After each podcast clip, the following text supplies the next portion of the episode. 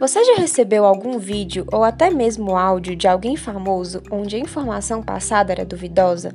Muitas informações que recebemos hoje podem ser caracterizadas como deepfake. Você já ouviu esse termo antes? No episódio de hoje, vamos falar como até mesmo rostos de celebridades podem ser usados para transmitir notícias falsas. Você está ouvindo o podcast Ouça Ciência, uma iniciativa do Instituto de Ciência e Tecnologia da UFVJM. Algo que tem sido muito comum é o recebimento de notícias e informações falsas, as famosas fake news. Você sabia que não dá para confiar nem em áudios ou vídeos atribuídos a uma pessoa?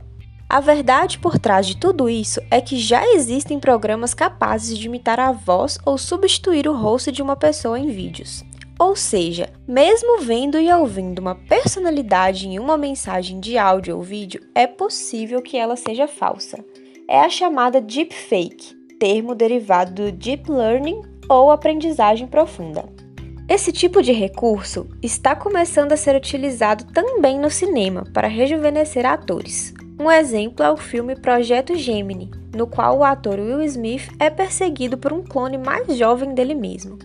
A tecnologia por trás disso são as redes neurais artificiais, um tipo de inteligência artificial que é inspirado em neurônios. As primeiras redes neurais possuíam apenas uma camada de entrada e uma camada de saída, mas com o aumento do poder computacional dos computadores, foi possível trabalhar com redes neurais de várias camadas, isso é, observar padrões, processar informações e gerar resultados.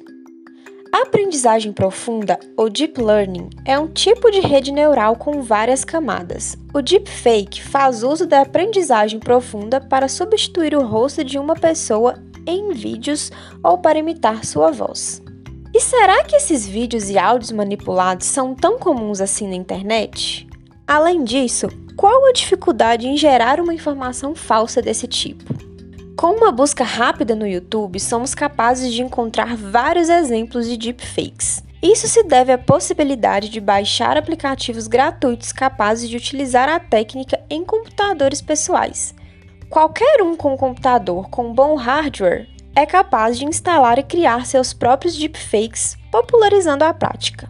Por isso, é cada vez mais importante verificar se as mensagens que recebemos são mesmo verdadeiras. Na dúvida, não repasse mensagens antes de verificar sua autenticidade e sempre pesquise em outras fontes.